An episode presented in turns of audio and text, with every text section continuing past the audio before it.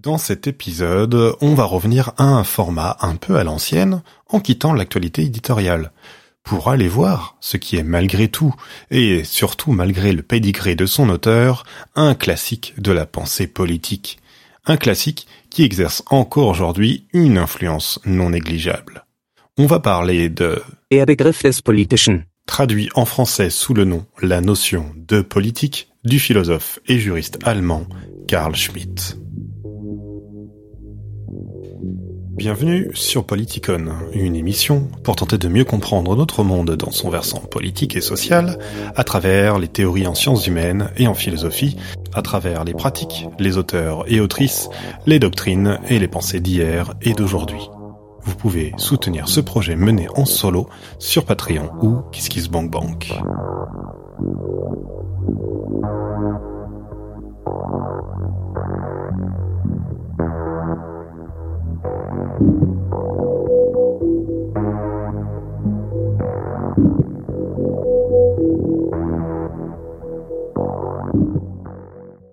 Bon, que dire à propos de Karl Schmitt? La première chose, sans doute, c'est qu'il est avec Heidegger, un de ces philosophes clairement nazis, racistes et antisémites, à avoir eu une forte influence intellectuelle au XXe siècle et encore aujourd'hui, que ce soit d'ailleurs autant chez les intellectuels de droite que de gauche. Cette caractéristique sulfureuse amène de grands débats, parfois houleux, sur l'usage de Schmitt en philosophie. Schmitt, qui plus est, c'est aussi le défenseur d'un État fort, dans une optique notamment de défense du marché contre les revendications sociales. Mais son capitalisme autoritaire ne l'empêche pas de combattre le libéralisme dans sa dimension politique. Et c'est à ce titre que l'on va s'intéresser aujourd'hui à un livre de Schmitt qui résume sa conception de ce qu'est justement le politique. Ça tombe bien donc, le livre s'appelle La notion de politique, qu'on pourrait aussi appeler plutôt le concept de politique pour être plus fidèle à l'allemand. On va aller voir ça de plus près, et ce sera l'occasion de comprendre l'attrait de la pensée de gauche pour ce penseur d'extrême droite, et dans quelle mesure Schmitt s'oppose au libéralisme politique en lui adressant des critiques dont ce libéralisme peut difficilement se sortir d'un tour de passe-passe. Alors, qui est Karl Schmitt donc? Karl Schmitt est né en 1888 et il est mort en 1985. Son œuvre juridique et philosophique vise notamment à décrire et à façonner un État fort, un État de type autoritaire, influencé notamment par la pensée du philosophe anglais Thomas Hobbes, le célèbre auteur du Léviathan. Schmitt s'oppose au socialisme et surtout au libéralisme dont il rejette les fondements philosophiques. Il adhère au parti nazi en 1933, mais en est écarté en 1936 du fait d'accusations d'opportunisme. Il reste toutefois attaché aux idées autoritaires, racistes et antisémites du parti. Le livre, La notion de politique, est tiré d'une conférence réalisée en 1927 lors d'un cycle de recherche consacré à la démocratie. L'Allemagne est à l'époque régie par la République de Weimar, qui suit la Première Guerre mondiale et précède le régime nazi. Le texte a été remanié plusieurs fois pour paraître sous forme d'ouvrage en 1932 et a été complété de quelques suppléments en 1933. On le trouve aujourd'hui édité en France chez Champ Flammarion en poche avec un autre texte, Théorie du partisan, qui date de son côté de 1962. Alors entrons dans le livre. L'ouvrage commence par l'idée qu'il faut défaire quelques confusions au sujet du concept de politique. Pour Schmitt, l'État en tant qu'institution politique n'est pas, comme on pourrait le penser, le tout du politique. Il ne faut pas confondre ce qui est politique avec ce qui est étatique si on veut bien comprendre à la fois l'un et l'autre. L'État n'est donc qu'une modalité du politique parmi bien d'autres, qui n'est qu'une institution apparue d'ailleurs assez tardivement dans l'histoire humaine. L'État est donc pour Schmitt un mode historique d'existence d'un peuple, un mode qui permet de faire la loi quand il le faut au moment décisif, pour paraphraser l'auteur. Ceci dit, il faut donc parvenir à trouver un critère qui permette de penser véritablement ce qui est politique. Et c'est ce critère qui va donner toute sa teneur à la thèse du livre. Quel est donc ce critère de distinction? Schmitt remarque que certains domaines de la vie humaine possèdent un critère qui repose sur une opposition ou une distinction entre deux notions opposées. l'art ou l'esthétique, par exemple, renvoie au beau et au laid, l'économie au rentable contre le non rentable, et la morale au bon contre le mauvais. Pour ce qui est politique, c'est celle entre amis et ennemis. L'usage de cette distinction permet donc de définir ce qui est politique et ce qui ne l'est pas. Elle est autonome pour la sphère politique. Elle ne se fonde sur aucune autre, que ce soit sur l'économie, la morale, l'esthétique, etc. En effet, l'ami ou l'ennemi politique peut être laid, il peut être beau, il peut être utile ou inutile. La question n'est pas là. Globalement, Schmitt donc s'oppose ici à la pensée libérale, qui croit pouvoir établir qu'un adversaire politique peut être un concurrent ou un simple contradicteur dans un débat d'idées, et on va y revenir. Alors, si l'ennemi politique n'engage pas nécessairement de la haine, il permet donc de révéler un antagonisme absolu. L'ennemi est en latin un hostis. Il est celui envers qui on est hostile de manière publique, envers qui, précisément, on fait la guerre. Il n'est donc pas le rival privé en qui on peut ressentir de la haine. Il est l'objet d'un antagonisme concret, extrême et public donc. Schmitt cherche à montrer en quoi le langage courant, d'ailleurs, de la vie politique, permet de valider sa distinction. Il écrit ainsi, je cite, Les concepts, notions et vocables politiques ont un sens polémique. Ils visent un antagonisme concret. Les termes de classe, de république, d'état de droit, parmi d'autres, ne peuvent être bien compris que si on comprend que derrière eux, il y a des ennemis que l'on désigne et qui doivent être combattus par l'usage même de ces mots.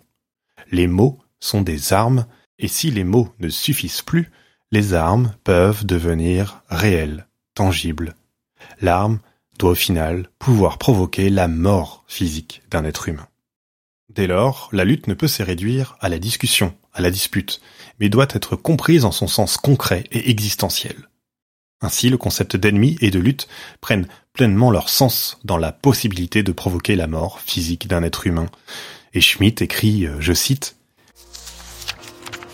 La guerre naît de l'hostilité, celle-ci étant la négation existentielle d'un autre être. La guerre n'est que l'actualisation ultime de l'hostilité. Par là, Schmitt entend préciser que dans ce qui est politique, le critère de l'ennemi et de la guerre n'est ni normal ou courant, ni idéal ou même désirable, mais que c'est son dernier sens absolu, en quelque sorte. C'est la guerre en tant que telle qui réveille et révèle, je cite euh, Schmitt, la logique ultime de la configuration politique qui oppose l'ami et l'ennemi.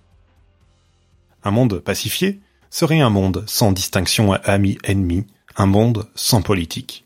Il y aurait dans ce monde encore quelques oppositions, mais aucun antagonisme véritable au nom desquels on pourrait faire le sacrifice de sa vie et donner à certains le pouvoir de tuer.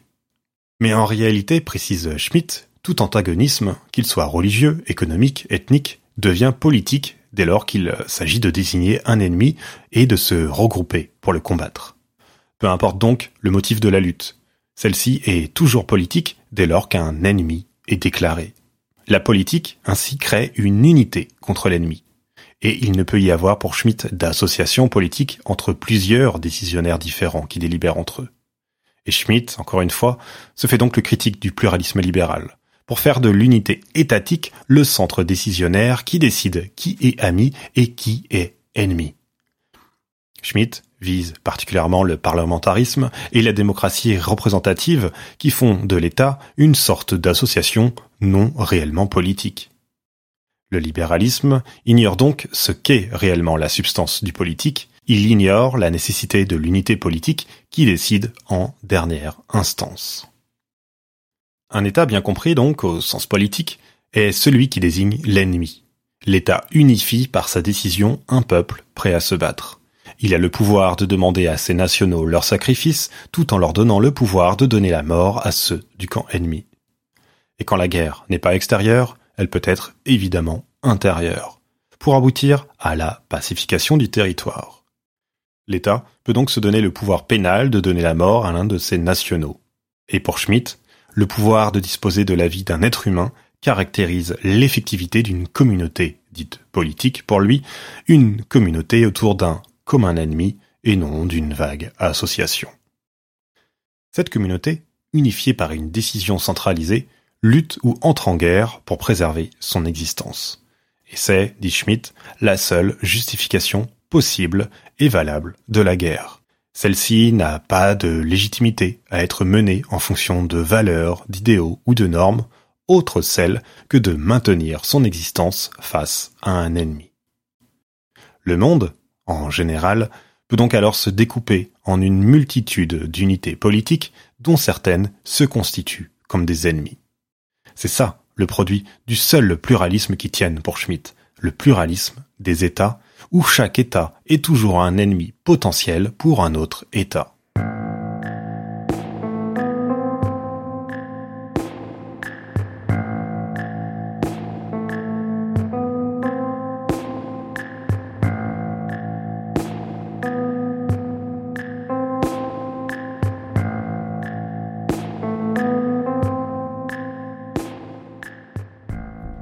Ce fait, on ne peut faire de guerre au nom d'une unique humanité, car celle-ci n'a pas d'ennemi en tant que telle. Dès lors, prétendre que l'on fait la guerre au nom de l'humanité en général, c'est abuser d'un concept pour mieux combattre son ennemi. Il s'agit là de revendiquer de manière hypocrite pour soi l'humanité et de la dénier à l'ennemi, ce qui peut justifier qu'il soit combattu, pour ainsi dire de manière inhumaine, puisque l'autre n'est pas vraiment humain. Tout impérialisme peut alors être fondé sur Schmitt sur cet usage du concept d'humanité rapporté à soi. Schmitt, d'ailleurs, en profite hein, pour critiquer la Société des Nations, qui renforce, selon lui, l'utilisation du terme humanité. La SDN, la Société des Nations, créée après la Première Guerre mondiale, ne fait donc que renforcer en réalité la possibilité de nouvelles guerres. Alors Schmitt termine son livre par de nouvelles critiques envers le libéralisme et son pluralisme dépolitisant. Il pense qu'on peut analyser à ce propos toutes les théories philosophiques de l'État en fonction de leur manière de penser l'être humain, en fonction, dit-il, d'une anthropologie qui va classer l'homme soit comme un être corrompu par nature, soit comme un être fondamentalement bon. De son côté, la théorie libérale postule, comme le font les pensées anarchistes pour Schmitt, un être bon. Et cela permet au libéralisme de limiter le pouvoir de l'État et de laisser la société se réguler d'elle-même.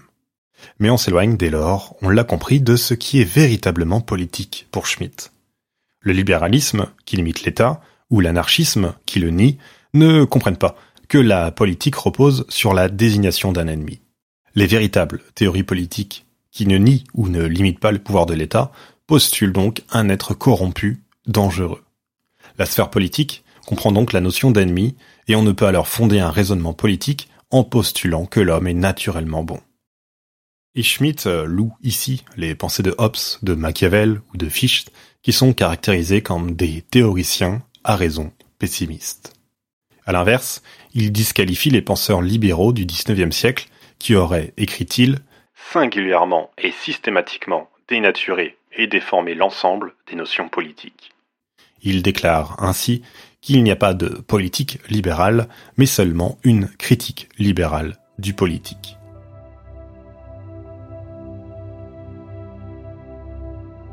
Le libéralisme, en évacuant le politique, ne s'intéresse ainsi qu'à deux choses, la morale et l'économie. Le libéralisme fait valoir la liberté et le progrès contre la réaction et la violence, l'économie contre l'État et la guerre, et le parlementarisme contre la dictature. Dans la pensée libérale, on remplace, on transmute le concept politique de lutte par celui en économie de concurrence et du côté de l'esprit par celui du débat. On aboutit au remplacement de la lutte entre ennemis, de la guerre et de la paix par une concurrence et un débat sans fin. Dans son livre, Qu'est-ce que le libéralisme? Catherine Audard explique en quoi Schmitt a bien repéré cette difficulté du libéralisme et son incapacité à régler politiquement la nature conflictuelle de l'anthropologie humaine, notée donc déjà par Thomas Hobbes. Pour Schmitt, le libéralisme pense pouvoir favoriser la paix civile et s'émanciper du politique à travers l'éthique ou l'économie. Mais il rappelle que la violence et le conflit sont toujours au fondement de la vie sociale et que la politique est pour lui la seule dimension capable de réguler ces phénomènes. Le politique, pour Schmitt, est au fond, et on l'a vu, la dimension du pouvoir et de la domination, qui oppose une unité contre les ennemis de l'intérieur et de l'extérieur, là où le désir illimité de puissance est insatiable. Ironiquement, Schmitt note que l'utilisation par le libéralisme de la polarité éthique et économique ne suffit pas à exterminer l'État et le politique, puisque derrière tout cela, derrière ces mots et ces postures, on retrouve bien un désir de puissance et la volonté de dominer. Mais seulement, ni le commerce ni l'éthique ne sont capables seuls de produire une unité politique, car la dimension conflictuelle et la possibilité de la guerre sont nécessaires.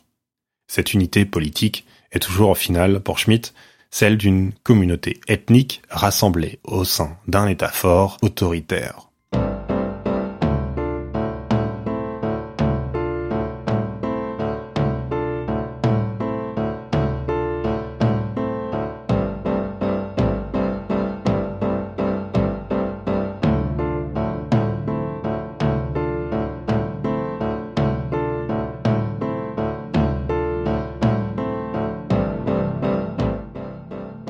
Alors, avec tout cela, on peut se demander, après avoir fait donc le tour de la conception schmittienne du politique, comment certaines pensées de gauche ont pu être intéressées et influencées par celle-ci.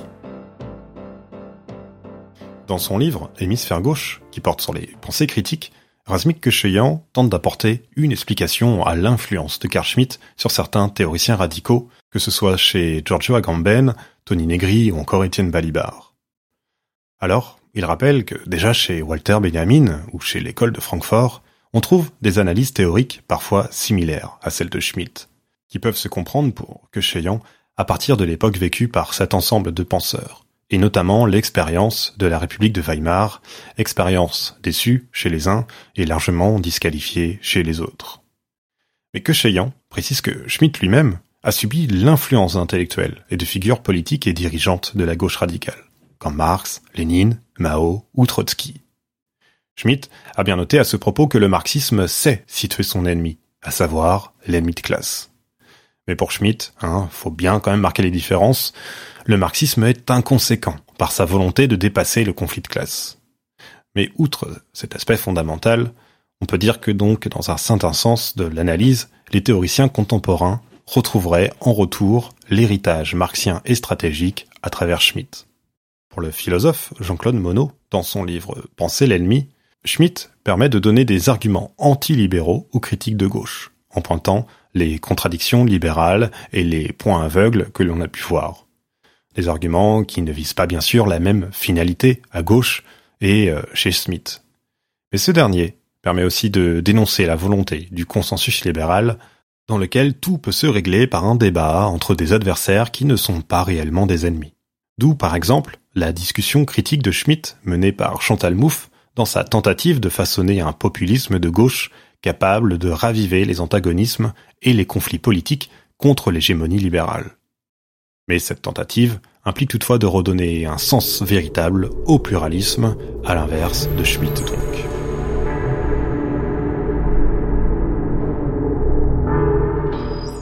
Allez, voilà pour ce petit tour d'horizon de la notion d'ennemi et de politique chez Carl Schmitt.